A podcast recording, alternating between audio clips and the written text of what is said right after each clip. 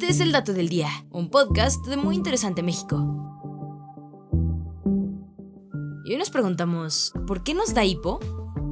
El hipo es una de esas cosas que suelen aparecer de la nada y tarda varios molestos minutos en desaparecer. Esto sucede porque el hipo es producido por una contracción involuntaria de nuestro diafragma, que es un músculo que separa el abdomen del pecho, lo que hace que haya unos pequeños y bruscos espasmos, mismos que a su vez provocan el cierre de las cuerdas vocales, alterando nuestra respiración y dejando que se libere el típico sonido que se asocia a tener hipo. Y aunque obviamente nadie busca tener hipo, estas pequeñas contracciones del diafragma se suelen producir por varias causas, como por ejemplo comer alimentos picantes, comer muy rápido, consumir bebidas alcohólicas o con gas, cambios bruscos de temperatura, estrés, tener el estómago irritado o algunas enfermedades como la neumonía. Claro que lo normal es que el hipo dure unos cuantos minutos y desaparezca por sí mismo, lo que se le conoce como hipo agudo. Sin embargo, hay casos en los que el hipo llega a durar días o incluso meses, algo que se conoce como hipo persistente. Y en estos casos, una visita a nuestro médico de cabecera es la solución, pues normalmente nos recetarán algún fármaco para ayudarnos a aliviar el síntoma.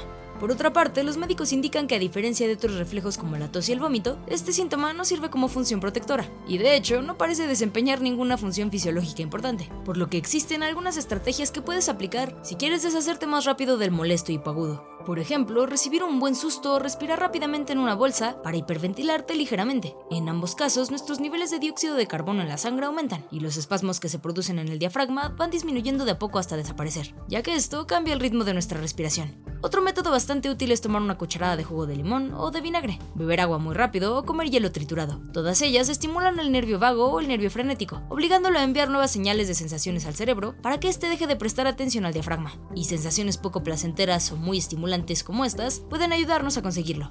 Así que la próxima vez que estés en una reunión y el espantoso hipo aparezca de repente, puedes optar por esperar algunos minutos o aplicar alguno de estos métodos para que el cansado síntoma desaparezca antes. Y este fue el dato del día. No olvides suscribirte gratis a nuestro podcast y seguir todos nuestros contenidos en muyinteresante.com.mx. Hasta la próxima.